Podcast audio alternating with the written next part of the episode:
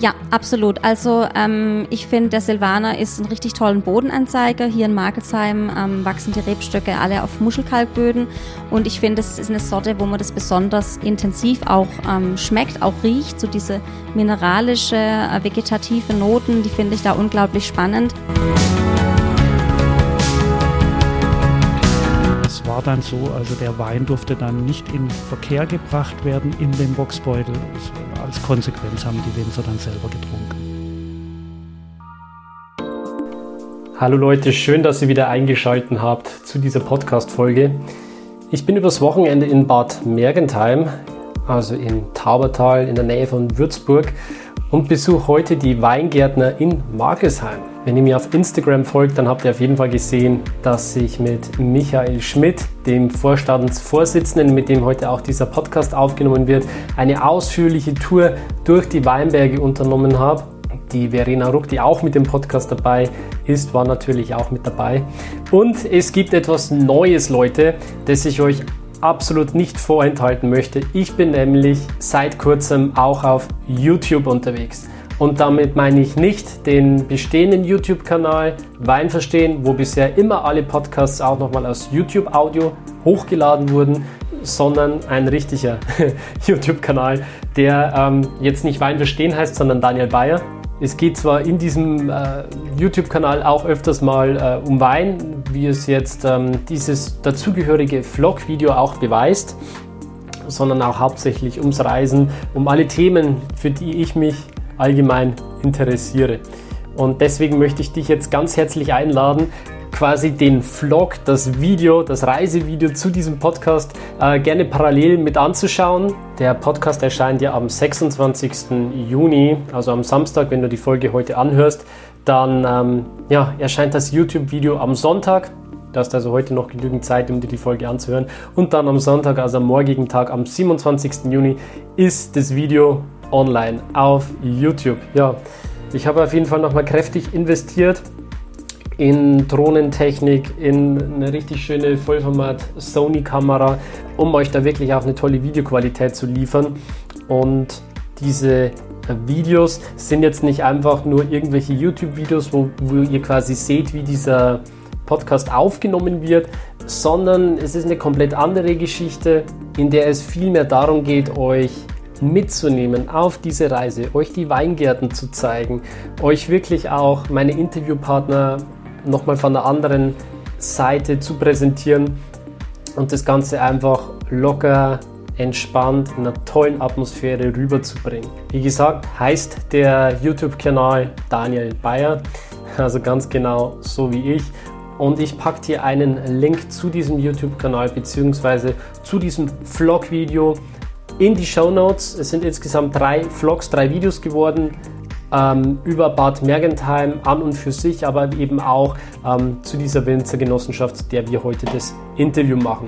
Ich würde mich auf jeden Fall äh, freuen, wenn du den Kanal abonnierst, mir vielleicht einen Daumen nach oben da lässt, wenn dir das Video gefällt und ansonsten freue ich mich, dir jetzt dieses Gespräch präsentieren zu dürfen.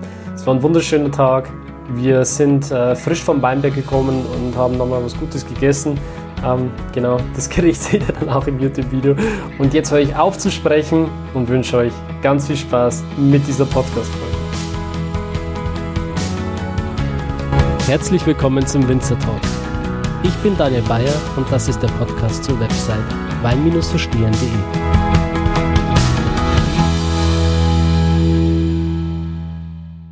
So, meine Lieben, da sind wir wieder. Und zwar dieses Mal in Margresheim anstatt in Bad Mergentheim. Ist jetzt nicht wesentlich weiter, aber trotzdem, ja, zwei Kilometer, glaube ich, bin ich jetzt äh, mit dem Fahrrad hier runtergestrampelt. Ähm, ist ja auch prädestiniert, die Gegend hier. Wir haben es das letzte Mal mit dem Kersten schon besprochen, dass hier fünf Sterne-Radwege am Start sind und so kann man sich hier wirklich wunderbar von den Ort, äh, zwischen den Ortschaften hin und her bewegen. Und ähm, Heute geht es nicht um die Ortschaft oder die Stadt an und für sich, sondern um den Wein. Und dazu bin ich angereist äh, zur Winzergenossenschaft hier in Markelsheim und ich habe zwei wunderbare Gäste mit am Start, die sich jetzt gerne mal vorstellen dürfen. Ja, mein Name ist Michael Schmidt. Ich bin hier im Betrieb Vorstandsvorsitzender und gleichzeitig Winzer hier in Markelsheim. Ja, auch von mir ein herzlich willkommen. Mein Name ist Verena Ruck. Ich bin seit ähm, August 2018 in der Weingärtnergenossenschaft in Markelsheim. Damals noch als Verena Heyer, mittlerweile verheiratet, demnach Ruck. Also wie ruckzuck, nur ohne Zuck. Und bin hier ähm, fürs Marketing zuständig und die Verkaufsleitung, also alles ja rund ums Produkt beziehungsweise um die Vermarktung ist mein Aufgabenbereich. Wunderbar. Ja, dann steigen wir gleich direkt ein ins Gespräch. Michael, wir waren ja vorhin schon mal in deinen Weinbergen und durften die wunderbare Aussicht genießen hinunter auf äh, Markelsheim. Ich habe da auch ein paar Drohnenaufnahmen gemacht. Also jeden, den das interessiert, der darf gerne mal bei YouTube vorbeischauen. Das Ganze gibt es jetzt auch mit Bild. Und du hast da sehr interessante Sachen gesagt auf dem Weg ähm, hinauf in den Weinberg. Ähm, ich muss ganz ehrlich sagen, ich bin am Anfang hierher gekommen, ich kannte eure Weine nicht. Ich habe mir gedacht, eine Winzergenossenschaft, okay. Ähm, aber dann ging es auf einmal um Piwi-Sorten, es ging um Nachhaltigkeit, es ging um äh, Ökologie und das hat mich sehr positiv gestimmt, sehr verwundert auch, weil ich es nicht erwartet hatte. Aber an dem Punkt würde ich gern wieder einsteigen und mit dir diesen ähm, Gesprächsverlauf nochmal aufnehmen. Wie kommt es dazu, dass du diese, ich sag mal, grüne nachhaltige Brille aufhast? Ja, das ist was, das ist bei mir gewachsen. Also das war natürlich schon in meiner Ausbildung, im Studium schon da. Ich habe mich also im Rahmen von meinem Studium schon einen Schwerpunkt auf Ökologie gelegt. Das hat mich schon immer interessiert. Aber es ist dann mehr und mehr daraus gewachsen, wie ich gesehen habe, was sich eben draußen verändert. Ich nehme als Winzer sehr intensiv den Klimawandel wahr und ich äh, nehme auch wahr, wie sich Flora und Fauna verändert. Und äh, das sehe ich als meine Verantwortung und auch die Verantwortung unserer Gesellschaft, dass wir mit den Mitteln, die uns da eben zur Verfügung stehen, gegensteuern und da für die Umwelt was tun und eben für kommende Generationen dann auch Dinge bewahren und das Ganze eben ganzheitlich betrachten und versuchen, möglichst wenig in das Ökosystem eben einzugreifen. Was mich auch freut, äh, wir hatten das Thema jetzt hier schon ein paar Mal auf dem Podcast und die Zuhörer sind da auf jeden Fall auch schon gebrieft. Es ist das ganze Thema Piwi-Sorten und da hast du auch einige Pflänzchen schon im Weingarten stehen. Ja, also wir haben auf unserem Betrieb 1997 schon die ersten Piwis gepflanzt, damals Regent. Äh, das war in, im Weinberg meiner Frau. Äh, das ist so eine ganz eigene Geschichte. Meine Frau hat früher in der Gastronomie gearbeitet und äh, sie ist dann mal von Gästen angesprochen worden, also sie hätten einen Weinberg zu verschenken. Äh, das ist also ganz unförmige Stückchen, auch steil. Und es war ein Weinberg, der, der war alt, da waren alte Silvanerreben drin gestanden und den wollte niemand haben. Und meine Frau ist nach der Arbeit heimgekommen und hat gesagt, du, die waren heute da und die wollten mir einen Weinberg schenken, was sollen wir machen? Dann habe ich gesagt, komm, nimm den und wir machen da was draus. Und äh, weil der eben auch mit dem Schlepper schwierig zu fahren ist, haben wir da ein bisschen was am Gelände verändert und haben dort dann Regent gepflanzt, weil eben mit dem Regent so gut wie kein Pflanzenschutz gemacht werden muss. Und das war so der Beginn der Piwis auf unserem Betrieb, mittlerweile 24 Jahre her. Hm. Ja, das ist ja das Schöne am Piwi-Sorten. Man hat äh, im Prinzip weniger Arbeit damit, weil die Pflanzen eben nicht anfällig sind gegen falschen Mehltau oder, äh, Mehltau oder anderen Pilzkrankheiten. Jetzt gerade ähm, haben wir gerade die Situation, es ist äh, unfassbarer Pilzdruck aufgrund der hohen Feuchtigkeit des vielen Regens. Ähm, ja, und da ist natürlich Piwi der klare Gewinner. Ja, das ist so. Das sichert uns auch ein bisschen ab. Also klar muss ich nach den Piwi-Reben auch schauen, muss die alle paar Tage sehen. Aber äh, da habe ich gerade in das Thema Pflanzenschutz, Pilzdruck, kann ich in diesen Weinbergen natürlich deutlich entspannter sehen. Ja, es bringt uns absolut auch Produktionssicherheit. Mhm. Ja, dann machen wir mal einen Schwenk zur Verena. Verena, ich würde sagen, du holst uns jetzt mal äh, geografisch, lokal nochmal ab, wo genau wir hier jetzt sind, äh, wie sich ja das Terroir hier auch gestaltet und äh, wer überhaupt die Winzergenossenschaft hier ist. Ja, gerne. Also, ähm, hm, wo soll ich anfangen? Also, wir befinden uns hier ähm, im Weinanbaugebiet Württemberg, sind so ein bisschen der nördlichste Zipfel, werden teilweise schon fast ein bisschen vergessen, wenn man an das Thema Württemberg denkt. Ähm, befinden uns auch ganz spannenderweise hier in einem Dreiländereck, also umgeben noch von dem Anbaugebiet Baden und Franken. Und das ist natürlich sehr spannend. Also wenn man so um die zehn Kilometer im Umkreis schaut, dann ähm, ja, hat man alle drei Anbaugebiete ja vereint. Württemberg ist eigentlich ganz typisch ähm, Rotweinregion. Also gerade die Thema Trollinger, Lemberger sind da natürlich sehr bekannt. In Markelsheim ist es jetzt ein bisschen anders. Zum einen hat man da schon ähm, früher eigentlich einen sehr starken Weißweintrend gehabt und auch jetzt ist es sehr, sehr ausgeglichen. Also man kann fast sagen 50-50, was Weißwein und Rotweinsorten angeht. Wir haben auch nicht ganz diese typischen Rebsorten, wie jetzt vielleicht äh, die Württemberger denken, gerade diesen Trollinger Lemberger, die sind bei uns weniger ähm, jetzt im Anbau. Also ein bisschen ist natürlich dabei, ganz, ganz fehlen darf es nicht, aber ähm, wir haben dann doch eher andere Rebsorten, auf die wir uns fokussieren. Ein Beispiel ist der Zweigelt, der für uns so ein bisschen ein Lemberger Ersatz ist. Das ist Blaufränkisch, ja. Ähm, also statt, äh, genau, statt ja. Also Lemberg ist Blaufränkisch. Genau, ich wollte Trollinger sagen, ist Vernatsch der für die Zweigelt- Südtiroler. Genau. ähm, also der Zweigelt statt dem Blaufränkischen, genau. Und ähm, das ist so die Besonderheit für uns, ist ja eigentlich eher bekannt aus Österreich, ähm, bei uns aber tatsächlich sehr beliebt auch bei den Kunden. Hat halt den Vorteil, dass er ein bisschen ähm, weniger empfindlich ist, was am Frost angeht. Und in Markelsheim kämpft man doch öfters mal mit Spätfrösten. Von da ist ja daher. viel Nebel, oder? Ähm, ja, auch natürlich. Also ähm, Vor, vor allem im Tal dann. Aber dadurch, dass ihr quasi auf den Hängen seid, seid ihr da relativ geschützt. Naja, das würde ich jetzt so nett behaupten. Also wenn man gerade an das letzte Jahr denkt, hat es uns froschtechnisch tatsächlich schon stark getroffen. Ähm, natürlich äh, regional sehr unterschiedlich. Also ähm, in Markelsheim war es weniger wie jetzt beispielsweise in Richtung Vorbachtal, also Richtung Weigersheim. Aber wir sind schon vom Frosch doch also ein bisschen ein gebranntes Kind, wenn ich das jetzt so ausdrücken darf. Und gerade im letzten Jahr ähm, hat es uns dann auch eine sehr kleine Ernte beschert. Deshalb hoffen wir, dass es dieses Jahr ähm, wieder richtig super für uns läuft. Also wir sind sehr optimistisch bisher. Was, bedeutet eine kleine Ernte für eine Winzergenossenschaft? Also von welcher Anbaufläche sprechen wir allgemein und wie viele Winzer sind unter eurem Dach? Ja, also wir sind äh, von unseren Mitgliedern und von unseren Flächen sehr inhomogen aufgestellt. Äh, wir haben etwa 150 aktive Traubenerzeuger. Äh, da sind Winzer dabei, die nur wenige hundert Rebstöcke haben, äh, um dem Ganzen eine Dimension zu geben.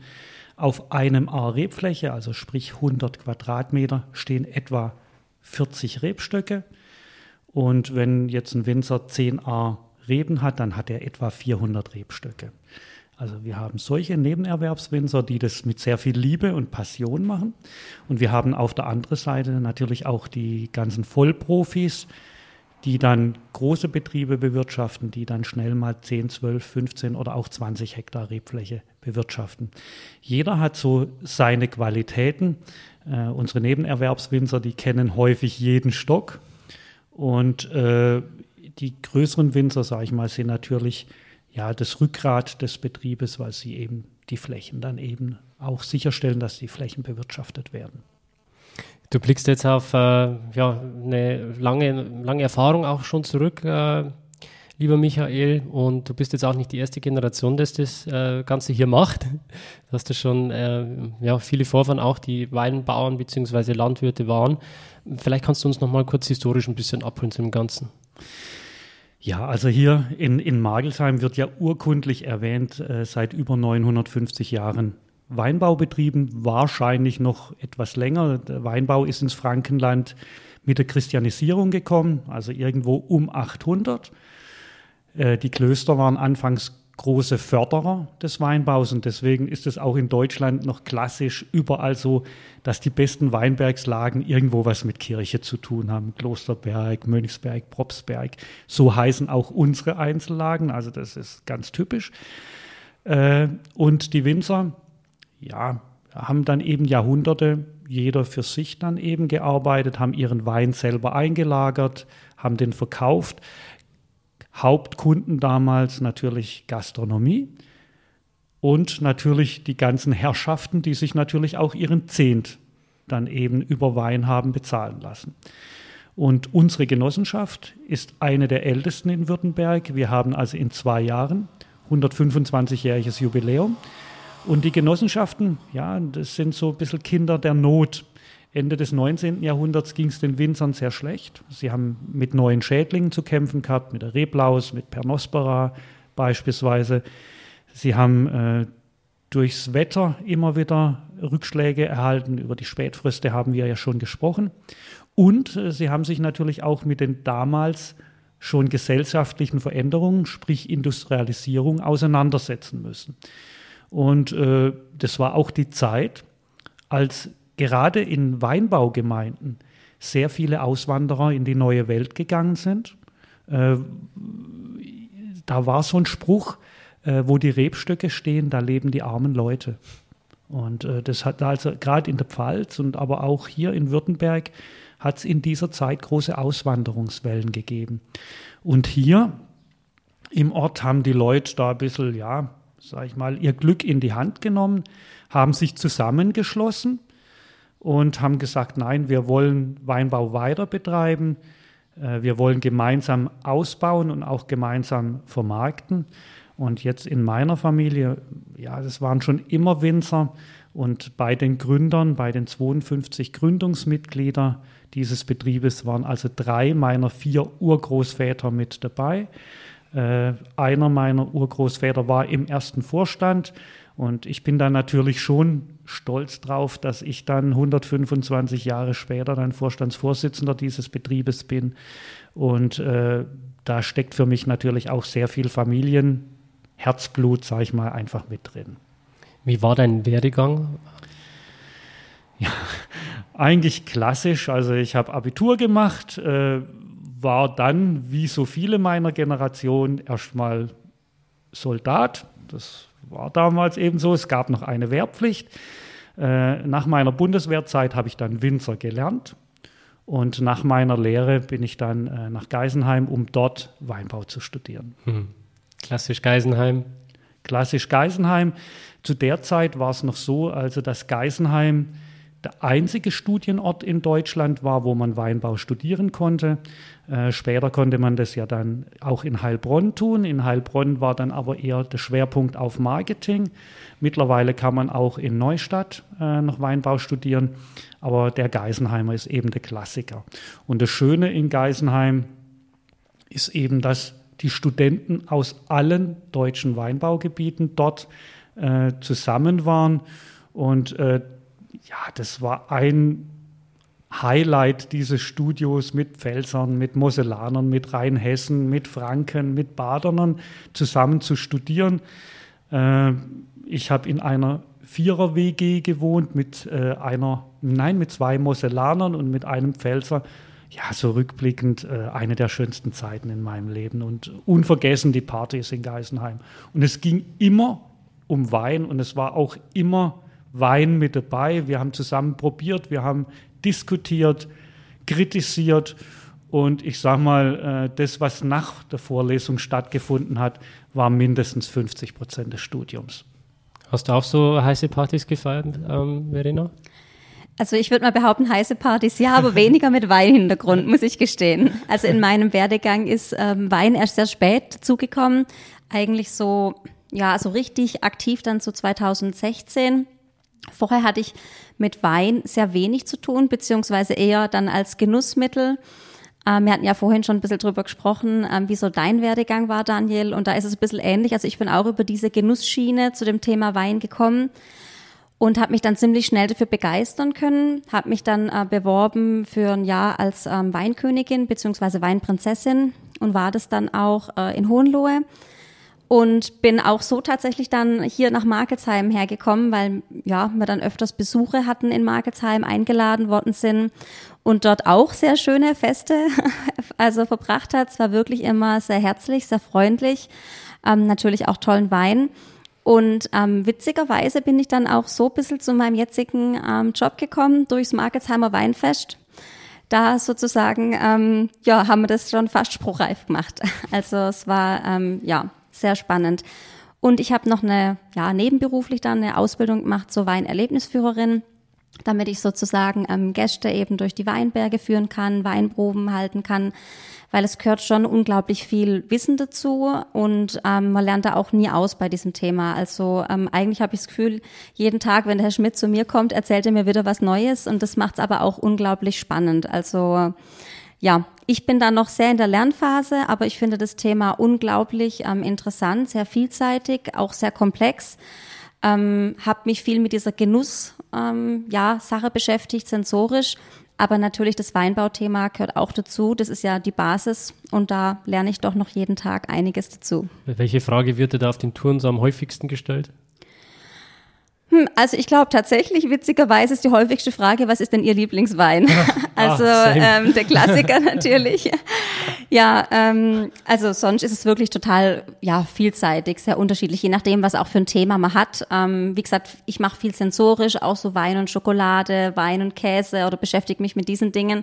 Und da ist natürlich dann auch unglaublich spannend, was man riecht und schmeckt äh, mit, ja, ich sag mal, verbundenen Augen oder wenn die Nase zu ist. Also da Kann kommen dann Lied natürlich. Ja, genau, das glaube ich. Also das macht mir dann auch tatsächlich total viel Spaß und ähm, ja, das äh, sind dann oft auch so die Themeninhalte natürlich. Aber klar, man läuft auch viel durch die Weinberge, zeigt den Leuten ähm, Rebstöcke, zeigt ihnen vielleicht, wo kann man, woran kann man erkennen, wann ist es ein Riesling, wann ist es ein Schwarzriesling und so weiter. Aber natürlich muss man fairerweise gestehen, man muss es ja auf die Gruppe anpassen und häufig sind die Gruppen doch eher, ich sage jetzt einfach mal, im, am Basiswissen noch interessiert. Ähm, gibt natürlich die ein oder andere Tour, wo auch dann die Leute schon ein bisschen gefestigteres Weinwissen hat und dann kann man da auch ein bisschen mehr in die Tiefe gehen. Was ist denn dein Lieblingswein? So, die klassische Frage. Also ich frage dann immer zurück, aus Markelsheim oder allgemein? Na, hier aus der Gegend, ja. Ähm, also ich bin total gerne Riesling-Trinker, muss ich gestehen. Ähm, mag ich äh, sehr, sehr gerne und das ist auch so mit meine, äh, ja, fast Lieblingssorte. Ich finde beim Riesling einfach spannend, dass man so ziemlich alles draus machen kann. Angefangen, ja, Wein in jeder, also in jeglicher Qualitätsstufe, aber natürlich auch Sekt. Ähm, und das ist so mit mein Favorit. Ich mag dieses spritzige, dieses säurebetonte. Und ähm, hier von den Weingärtnern Markelsheim wiederum bin ich eigentlich eher beim Silvaner gelandet, muss ich sagen. Ähm, da ist absolut mein Favorit der Silvaner. Spiegelt der Terroir noch besser wider oder was äh, fasziniert dich an der Rebsorte? Ja, absolut. Also ähm, ich finde, der Silvaner ist ein richtig tollen Bodenanzeiger. Hier in Markelsheim ähm, wachsen die Rebstöcke alle auf Muschelkalkböden und ich finde, es ist eine Sorte, wo man das besonders intensiv auch ähm, schmeckt, auch riecht. So diese mineralische, äh, vegetative Noten, die finde ich da unglaublich spannend aber auch ähm, der Silvaner mit seinen vielen Facetten. Einmal dieses bisschen grünliche, ja, kräutrige Note, diese Fruchtnoten, eine Birne dabei und halt ähm, auch total flexibel ähm, zum Ausbauen, also in unterschiedlichen Qualitätsstufen. Aber das finde ich schon das Spannende hier auf jeden Fall. Gibt es den Silvaner dann im Boxbeutel oder? Nee, also hier in Württemberg äh, hat man gar keine Boxbeutel. Das ist ein Thema dann in äh, Baden und Franken. Für uns ähm, ist das kein Thema. Also wir füllen klassisch unsere Weine in Bordeaux-Flaschen ab. Und ähm, ja, das. Warum ist das so? Ja, also das hat historische Gründe. Der Boxbeutel ursprünglich ja nur in Franken. Und jetzt im unteren Taubertal ist man badisches Frankenland. Äh, und die dürfen das also traditionell auch. Wir haben es in den 60ern auch mal probiert, haben mal einfach abgefüllt, äh, sind dann aber angezeigt worden. Es gab eine Gerichtsverhandlung. Äh, es wurde uns verboten. Es war dann so, also der Wein durfte dann nicht in Verkehr gebracht werden in dem Boxbeutel. Als Konsequenz haben die Winzer dann selber getrunken. Was hätte der Boxbeutel irgendwelche Vorteile aus Flaschenform an und für sich? Als Flaschenform sage ich mal ganz frech keine. Er ist eigentlich eine sehr unpraktische Flasche. Er ist schwer zu verpacken. Auch beim Einschenken ist es nicht ganz leicht. Er ist auch aus ökologischen Gründen nicht sonderlich geschickt. Also er ist nicht mehrwegfähig beispielsweise. Das ist ja ein Vorteil, den eine Literflasche beispielsweise hat. Also auch wenn sie in manchen Kreisen verpönt ist, aber sie ist mehrwegfähig. Und auch das ist mittlerweile ein großer Aspekt. Nein, der Vorteil am Boxbeutel ist, man kann ihn verorten. Man weiß, er gehört nach Franken. Und ja, er hat doch irgendwo noch äh, ein bisschen das Image des Besonderen. Aber jetzt gerade bei jungen Leuten hat der Boxbeutel ein bisschen das Image des Antiquierten. Er ist nicht sonderlich modern. Ja, man hat da einen Relaunch gemacht, hat äh, ihm ein neues Design gegeben. Ja, also ich sage es ganz offen, ich war lange traurig, dass wir keinen Boxbeutel haben. Mittlerweile möchte ich ihn gar nicht haben. Jetzt habe ich ähm, deiner Gesprächspartnerin schon die Frage gestellt, jetzt stelle ich sie dir auch. Was ist dein Lieblingswein? Normalerweise stelle ich die Frage nie, aber heute mache ich mal eine Ausnahme. Nein, das ist bei mir absolut ein Prozess gewesen. Als, als junger Mensch habe ich gern spritzige Weißweine getrunken. Also als ich meine Frau kennengelernt habe, haben wir gerne zusammen trockenen Riesling Kabinett getrunken. Meine Frau ist immer noch beim trockenen Weißwein. Ich trinke mittlerweile gerne schwere holzbetonte Rotweine. Hat für mich den Vorteil, sie mag das nicht und ich darf die Flasche dann allein trinken. Also welche Region trinkst du die gern oder welche Sorte? Äh, da bin ich sehr offen. Klar, ich trinke gerne äh, natürlich auch von uns. Wir haben einen Top Zweigelt, wir haben da einen Top Spätburgunder für mich dann wieder die, die emotionale Bindung, da kommt so einiges aus meinem eigenen Weinberg. Und wenn ich die Trauben schon mal in der Hand gehabt habe, wenn ich dann gesehen, wie sie, gesehen habe, wie sie vinifiziert werden, wenn ich sehe, wie sie sich im, im Keller entwickeln, ja, und dann ist da natürlich schon ein gewisser Stolz dabei, wenn ich die dann auch in der Flasche und dann im Glas habe und äh, ich kann hinter meinem Produkt stehen. Und äh, ja, das ist Genuss und Stolz ja, zusammen. Mhm. Ja, wir waren jetzt vorhin, vorhin auch in deinem Weingarten gestanden, in den Weinhängen. Ähm, vielleicht magst du mal was ähm, zu deinen Neupflanzungen auch erzählen, die du dort machst. Ja, das ist eigentlich was, was sich so durch mein ganzes Berufsleben zieht, dass ich immer wieder gerne neue Sachen ausprobiert habe. Und im Weinbau ist ein permanenter Prozess. Es sind Entwicklungen da von außen, die uns auf uns einwirken. Da ist einmal der Klimawandel, der Veränderung von uns fordert. Da ist auch ein geändertes Kundenerwarten da, da ist auch äh, gesellschaftliche Zwänge sind da da und da sind natürlich auch eigene innere Überzeugungen da. Und ich bin ja seit 35 Jahren in der Branche, sehe die Veränderung, die da stattfindet draußen und sehe dann auch die Notwendigkeit, dass wir uns weiterentwickeln. Und ich sehe das ganz klar, dass wir in Zukunft deutlich mehr mit pilzwiderstandsfähigen Sorten arbeiten müssen, äh, weil das Thema Biodiversität, Pflanzenschutz, all der, der ganze Bereich in der Öffentlichkeit heiß diskutiert wird, mit Recht. Und wir auch als Winzer uns da intensiv mit beschäftigen müssen. Und äh, ja, einfach, weil ich, weil ich das auch will. Das ist auch ein bisschen so das Interesse an Neuem. Und äh, ich möchte da aber auch noch einen Schritt weiter gehen. Äh, ich will neue Anbaumethoden ausprobieren, äh, die vielleicht auch ertragssicherer sind. Wir haben immer mehr mit äh, Wetterkalamitäten äh, zu tun, die uns da gewisse Vorteile bringen. Und ich will das auch noch in Zukunft noch mehr in, in Einklang mit der Natur dann bringen. Also jetzt, das ist so mein jüngstes Projekt jetzt, dass wir also einen Weinberg neu pflanzen mit der Sorte Sauvitage. Das ist eine für mich sehr interessante Piwi-Sorte, die Weißweine hervorbringt, so von Typ zwischen Riesling und Sauvignon Blanc. Also sehr im Kundentrend. Äh, der braucht so gut wie keinen Pflanzenschutz und äh, diesen Weinberg, da sollen äh, in ein, zwei Jahren, wenn der Weinberg soweit ist, sollen da Schafe rein, die also mir helfen, die Stöcke da zurückzustutzen. Äh, die, die Beikräuter, die unter den Stöcken wachsen, da eben zurückbeißen und, und, und die klein halten, wo ich eben den Weinberg so als ganzheitliches Projekt dann eben sehe. Und natürlich mit dem, was sie gefressen haben, das kommt bei dem Schaf dann auch wieder hinten raus und düngt dann den Weinberg auch. Also einfach ja, ganzheitlich möchte ich das betrachten. Nicht nur Schafe äh, spielen eine große Rolle bei dir im Weinberg, sondern auch die Insekten. Bei Insekten ist es ja so, oder bei jedem Lebewesen ist es so, es braucht einen Lebensraum, es braucht Platz, äh, wo es sich vermehren kann, wo, wo seine Brut, seine Kinder aufziehen kann und es braucht eine Nahrungsquelle. Und alles das soll der Weinberg hergeben. Äh, es soll eigentlich über die ganze Vegetationsperiode was im Weinberg blühen, das Nahrungsangebot da ist. Und es sollen dann eben auch Rückzugsorte für die Insekten und, und auch für Kleinsäugetiere, äh, für Reptilien da sein, äh, dass da eben auch Bereiche im Weinberg bleiben, die vielleicht nicht bewirtschaftet werden, wenn das irgendwelche Reine sind, wo dann höheres Gras steht. Und das alles wollen wir sicherstellen, äh, dass der Weinberg regelrecht ein Biotop, äh, er ist es schon, aber er soll es noch mehr werden.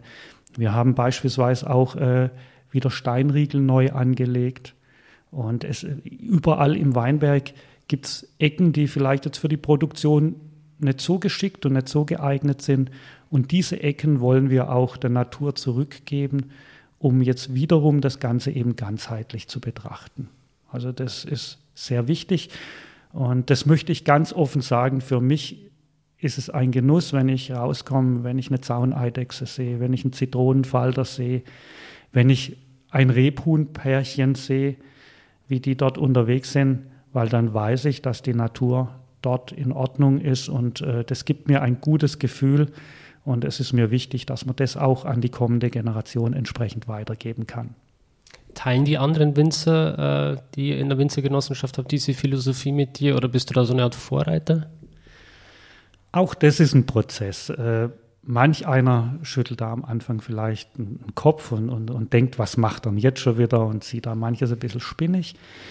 Viele betrachten das interessiert und ich bin eben ein Freund davon, man soll niemand zu irgendwas zwingen, sondern die Leute müssen Dinge aus Überzeugung tun. Und wenn sie gucken, dann ist ein erster Schritt getan. Und wenn man sie dafür interessieren kann, dann ist es auch ja, ein Weg dazu, dass die dann sagen, nein, ich mache das selber auch. Und äh, die Kollegen, die sich dann eben auch mit beschäftigen, und auch da kann ich die letzten Jahre deutlich eine Veränderung sehen. Es wird deutlich mehr gemacht. Die Weinberge, egal wo man unterwegs ist in Deutschland, sehen heute durch die Bank ganz anders aus wie noch vor 25 Jahren. Vor 25 Jahren waren viele Weinberge reine Monokulturen, wo die Winzer keine andere Pflanze außer ihrer Rebe geduldet haben weil sie halt jede andere Pflanze als Konkurrenz für ihre Reben gesehen haben. Heute ist man da äh, deutlich weiter.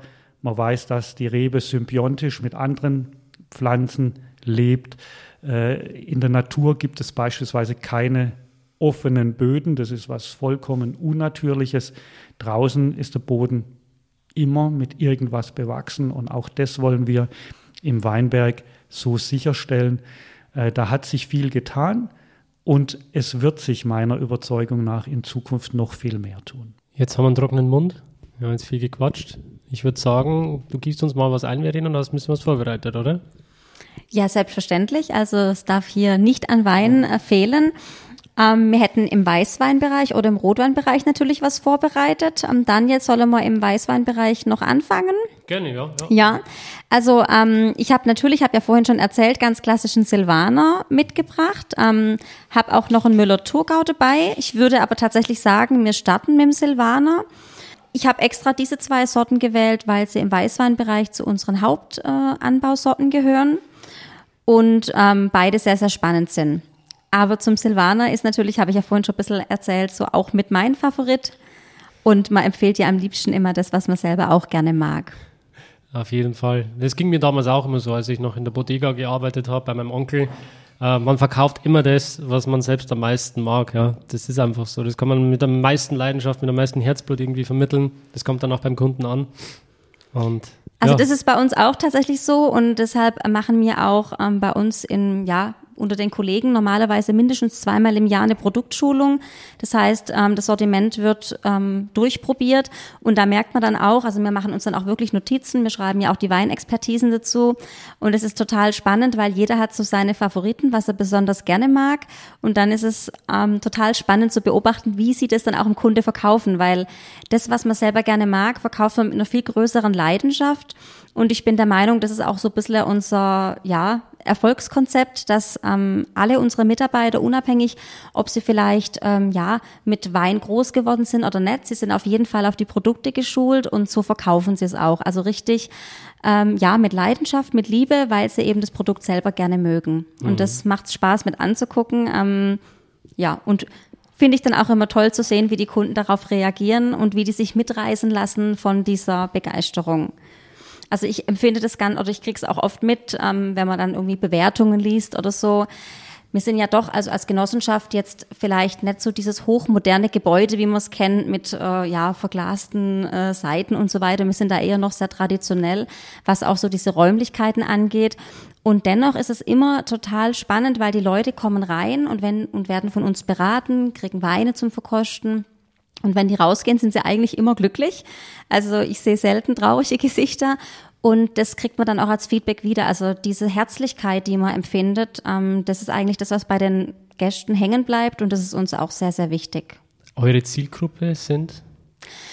Tatsächlich, also ich sage jetzt mal von bis. Ähm, wir möchten gerade jetzt äh, natürlich auch gern ein bisschen diese etwas jüngere Zielgruppe ähm, mehr noch in Fokus nehmen. Also ich sag mal mit jünger vielleicht so um die äh, ja 30 rum. Bislang war die Zielgruppe doch eher ein bisschen das ältere Klientel. Also ich sag mal ähm, vielleicht schon so 60, wenn ich so formulieren darf.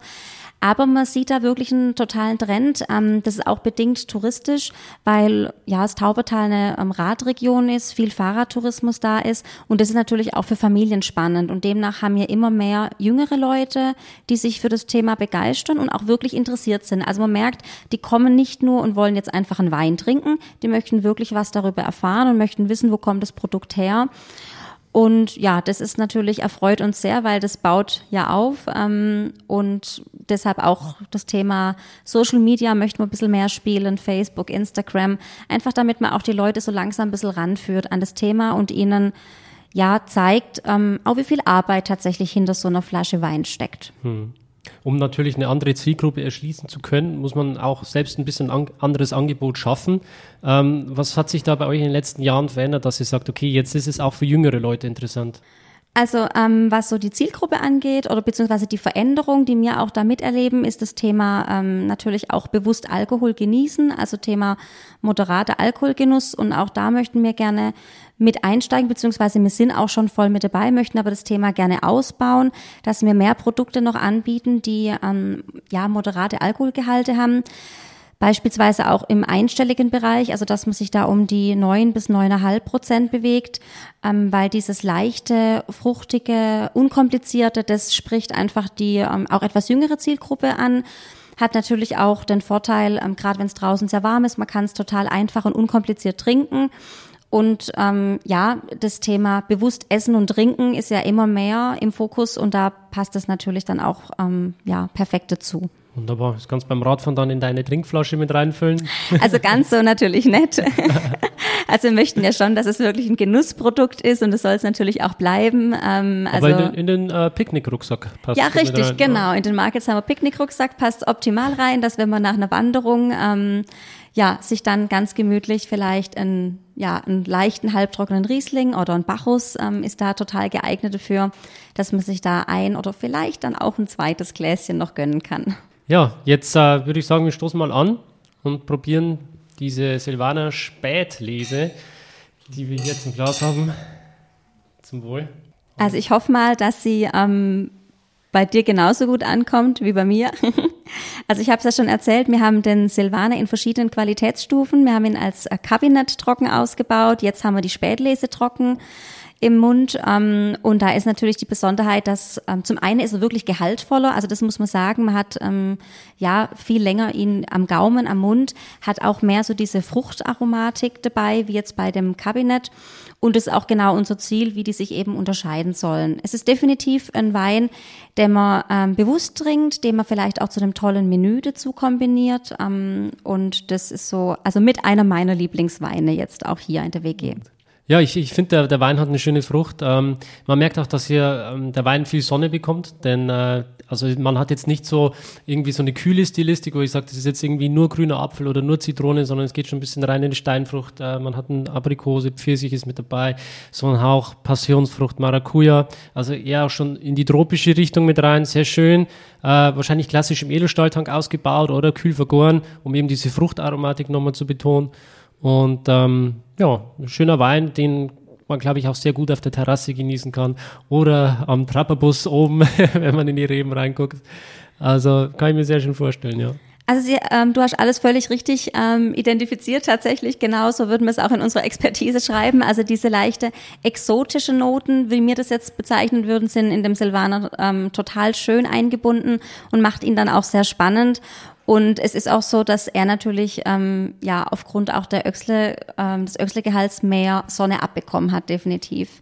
Unsere Weißweine bauen wir alle im Edelstahltank aus. Also bisher ähm, sind wir von dem Thema Weißwein im Barrikfass oder im Holzfass noch ein bisschen weg. Es gab mal eine Linie da dazu, ähm, ist schon ein bisschen her. Aber ich könnte mir vorstellen, dass wir das Thema sehr zeitnah wieder aufgreifen. Zumindest ist das aus Marketing-Sicht unser Wunsch. Vielleicht muss ich da unseren Michael Schmidt noch ein bisschen überzeugen, aber das ist ja die Aufgabe Marketing, ähm, da ein bisschen Überzeugungskunst zu leisten. Jetzt würde ich gerne noch mal ein bisschen äh, abnörden mit Michael.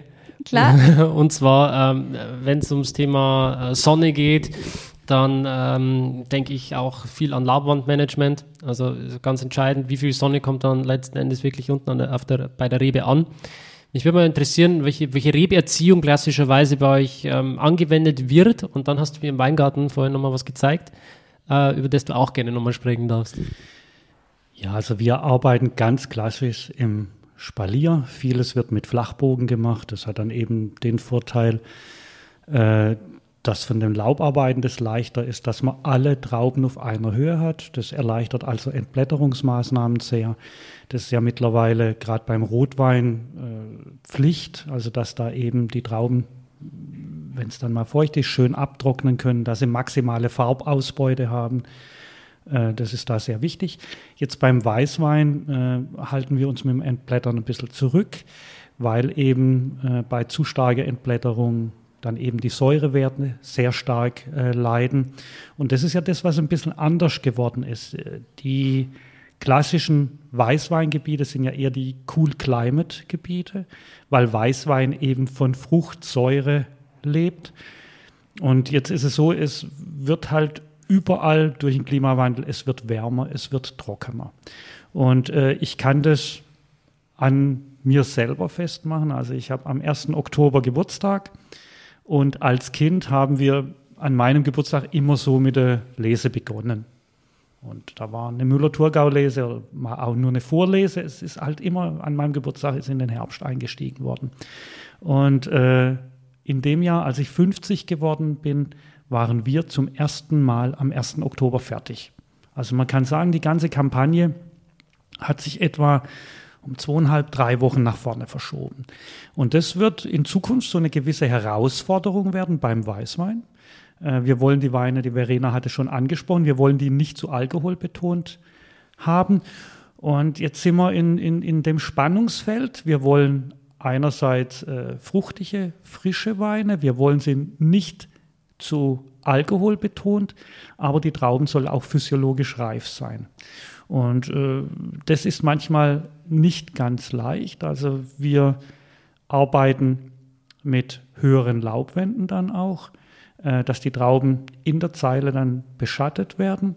Und jetzt so ein Versuch, den ich angehen will, ist jetzt ein Hochkordon, wo also die Trauben dann äh, nicht mehr so weit am Boden sind. Also klassisch sind die irgendwo so 80 Zentimeter, 90 Zentimeter über dem Boden. Ich will mehr in die Höhe, dass die Trauben etwa auf einer Höhe von 1,60, 1,70 sind, weiter vom Boden weg, dort etwas kühler. Äh, von der Erziehung ist es dann eine Umkehrerziehung, dass eben die Triebe dann nach unten kippen und äh, unten, wie ich vorhin schon angesprochen habe, können dann die Schäfchen kommen und die, die Triebspitzen abbeißen. Also wirklich eine Win-Win-Situation, oder? Ja, also das, das ist für mich, mich spannend. Ich, ich äh, versuche mir das im Moment noch vorzustellen. Der Plan ist da. äh, mit unserem Weinbauberater Roland Zipf, sehr guter Freund von mir, auch Geisenheimer, haben wir das viel diskutiert und wir sind selber mal gespannt, was da rauskommt. Also du hast es auch schon äh, live gesehen, oder? Wie es dann fertig aussieht mit Schafen, oder?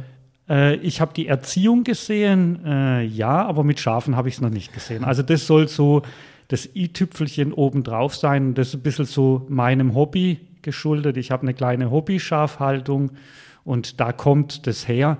Äh, wenn ich keine Ahnung von Schafen hätte, würde ich mich darauf nicht einlassen, weil den Tieren soll es ja schließlich auch gut gehen. Die sollen sich im Weinberg genauso wohlfühlen wie, wie alle anderen Tiere auch. Äh, und da möchte ich halt jetzt äh, meine beiden Hobbys, äh, Weinbau und die Schäfchen, das möchte ich da einfach verbinden miteinander. Also ich bin da wahnsinnig gespannt drauf. Und ich freue mich schon aufs kommende Jahr, wenn die Anlage dann hoffentlich so weit ist, dass die Schafe, im Moment sind die noch auf der Streuobstwiese, wenn die dann auch in Weinberg können. Die freuen sich bestimmt auch schon. Da, da gehe ich mal davon aus, ja. ja, ähm, ich würde sagen, wir gießen uns den nächsten Wein ein. Dann wollen wir im Rotweinbereich vielleicht weitermachen oder darf es noch ein, na dann würde ich mal sagen, ein Rotwein. Tinto, sie. Perfekt. Also, wir haben auch vorhin schon ganz kurz über die Sorte gesprochen. Ich habe euch äh, mitgebracht, oder dir, Daniel, einen Zweigelt.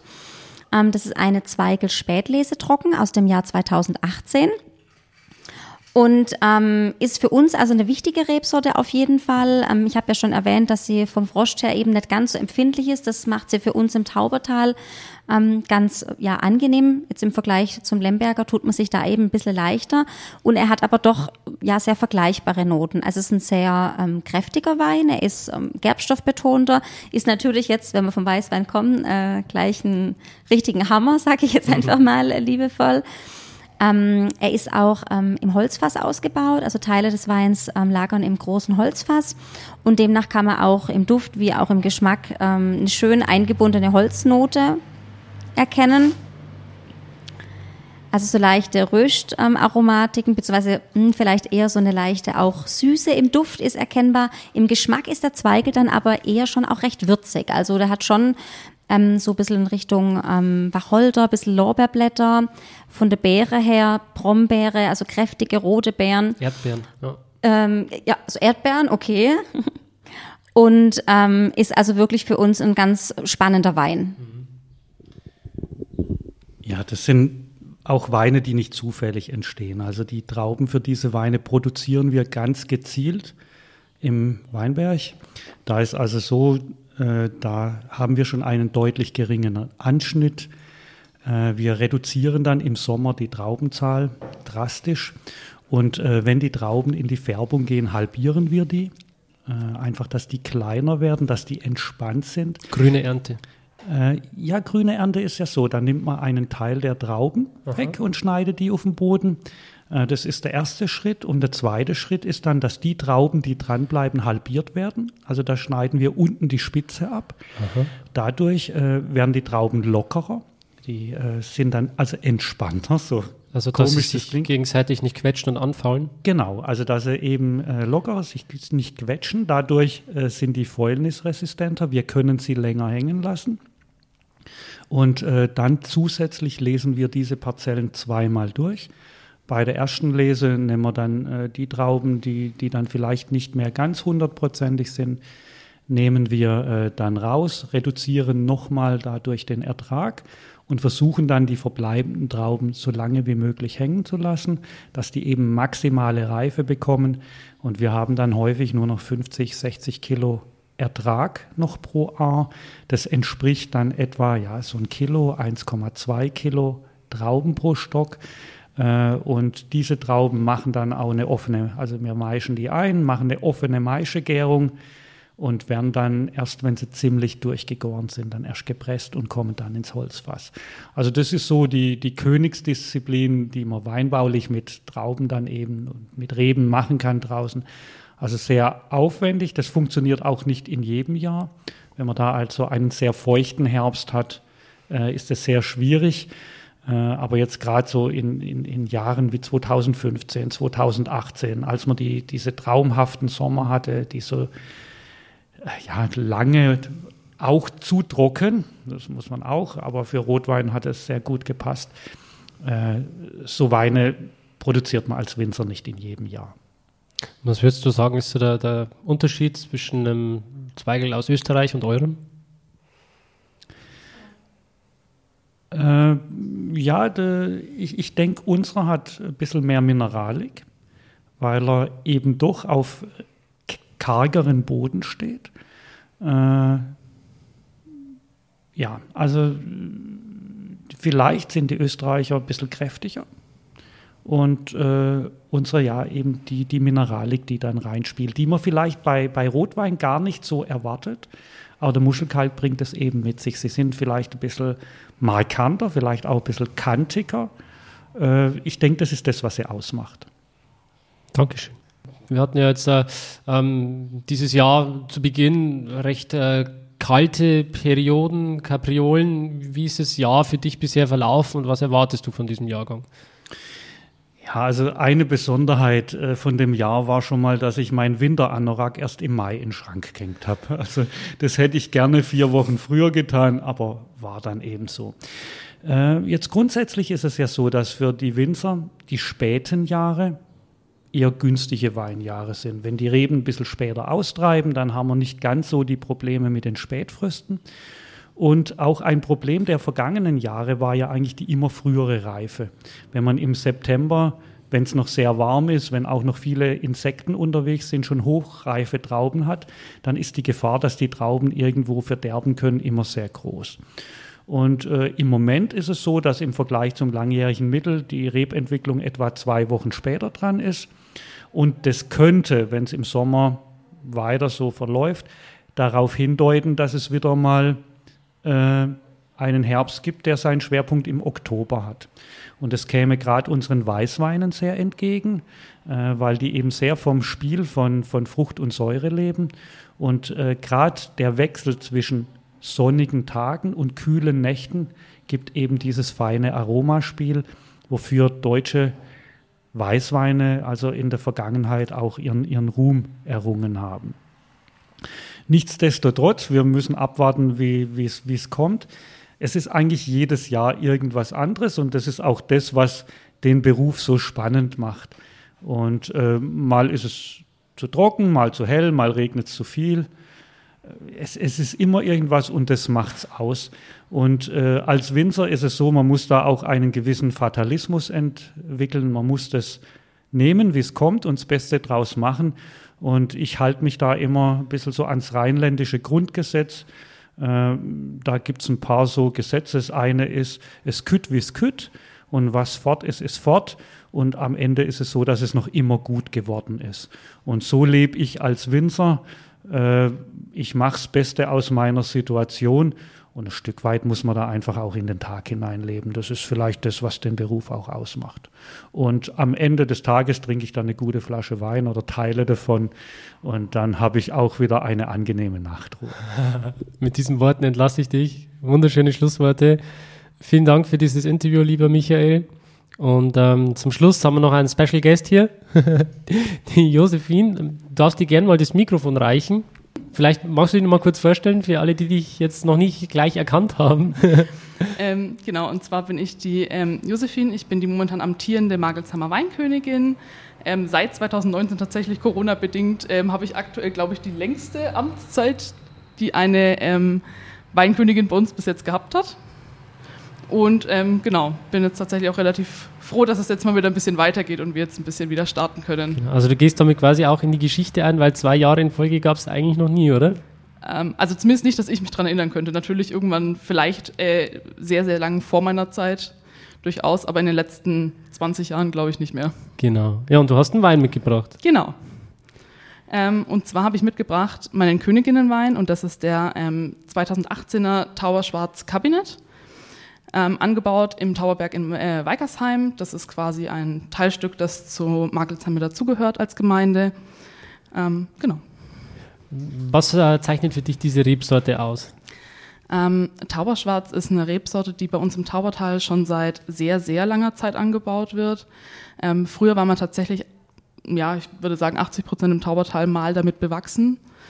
Ähm, die ist dann tatsächlich leider ähm, verschwunden durch verschiedene ähm, Gründe, zum Beispiel eine Rebflurbereinigung, ähm, Fröste, ähm, ein Weißweintrend kam mir dazu und nachdem der Tauberschwarz eben vom Namen her auch ein Rotwein ist, ähm, ist der dann leider bei uns aus dem Bild ziemlich verschwunden. Bis in die 70er Jahre war es, glaube ich, ähm, wo man ihn dann quasi wieder auf der Gemarkung ähm, Laudenbach, die auch zu, äh, zu Magelsheim zur Genossenschaft dazugehört, wieder gefunden hat. Und zwar hat sich da ein Winzer, ähm, wo quasi damals diese ganzen ähm, Reben quasi äh, gerodet wurden, geweigert, seinen Wein quasi wegzugeben, weil das sein Haustrunk war. Das war dem sein Lieblingswein, den er quasi immer für sich zu Hause ausgebaut hat. Weil Tauberschwarz hat sehr, sehr wenig Tannine und ist dadurch sehr bekömmlich als Rotwein. Und das war eben so sein Wein, den er gerne zu Hause abends ähm, dann zum Festspann dazu getrunken hat. Und deswegen wollte er den damals nicht hergeben. Und dem haben wir es eigentlich zu verdanken, dass wir heute noch Tauberschwarz trinken können. Vielleicht kann ich da auch noch ganz kurz was dazu einwerfen, was auch ähm, mit ein, ja, eine positive Eigenschaft von der Rebsorte ist, was ihn dann, glaube ich, auch nochmal so ein bisschen das Leben gerettet hat. Er ist auch ähm, relativ frostwiderstandsfähig. Also wir hatten dann eine sehr, die Josephine hat es ja schon ähm, erzählt, eben Weißweintrend, Rebflurbereinigung und so weiter. Und man rodet dann natürlich auch gerne die Sorten, die einem viel Arbeit im Weinberg machen. Und da gehört der Tauberschwarz dazu. Der hat eine sehr ausgeprägte ähm, ja auch, also Laub, also Laubarbeiten fallen da sehr, sehr viel an und das macht ihn sehr anstrengend im Weinbau sozusagen. Aber als man dann eben durch diese sehr langen äh, Winterperioden mit wirklich teilweise bis minus 30 Grad, teilweise noch kälter, ähm, festgestellt hat, dass der Tauberschwarz da irgendwie ganz gut durchkommt und ähm, der das ganz gut verkraftet, hat man so ein bisschen wieder ein Augenmerk draufgelegt. Und das ist natürlich dann auch für diesen Winzer, ähm, das die Josephine schon erzählt hat, äh, mit natürlich so ein bisschen auch so dieses Schulterklopfern gewesen, so, ha, ich hab's euch doch gesagt, das ist doch ein super Wein, äh, beziehungsweise eine tolle Rebsorte. Und ähm, dann hat man den in Kooperation mit der Lernversuchsanstalt in Weinsberg nachgeklont, also nochmal nachgezüchtet sozusagen. Also die Josephine hat völlig recht, er ist eigentlich so ziemlich verschwunden gewesen. Es gab nur noch ähm, ja, zwei oder zwei, drei Parzellen, wo er gewachsen ist und mit denen hat man das dann eben ja professionell unter Anleitung ähm, nachgeklont. Und das ist somit die Geschichte vom Tauberschwarz, die mir halt auch total gerne kommunizieren, weil es ist ein Wein, der eigentlich sehr, sehr leicht ist, also ein untypischer Rotwein, eher in Richtung Trollinger.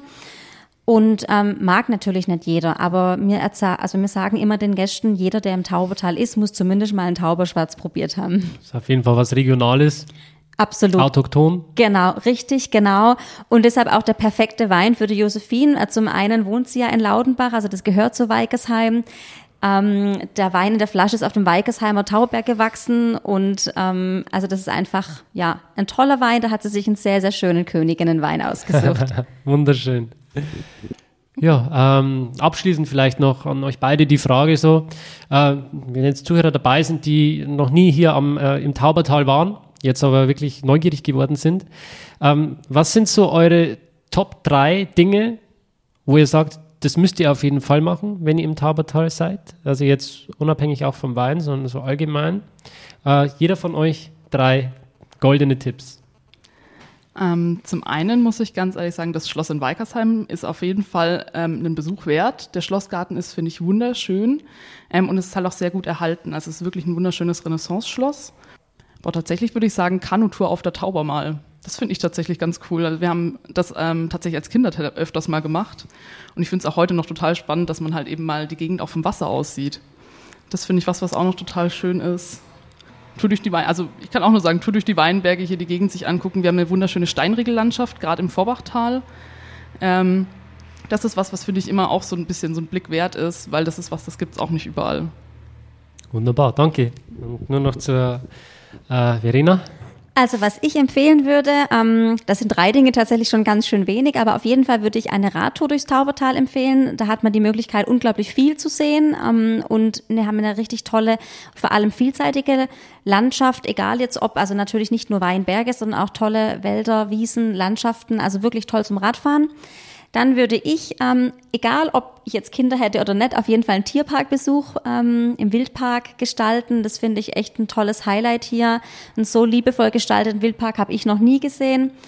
Und, aber das kann ich tatsächlich jetzt einfach auch nicht ähm, ja, wegdenken, das ist ein Besuch bei uns oder überhaupt, jetzt egal ob ähm, in einer Weingärtnergenossenschaft oder in einem Weingut, also definitiv sollte man, wenn man im Taubertal ist, mit Wein in Berührung treten, weil es ist, sind besondere Geschmackserlebnisse, die man da entdecken kann und das sollte man sich nicht entgehen lassen. In diesem Sinne, danke fürs Interview und ja, wir, was machen wir jetzt noch? Ich würde sagen, wir trinken noch ein kleines Gläschen Wein und dann lassen wir den Tag gemütlich ausklinken. Also wir haben tolles Wetter, gute Weine.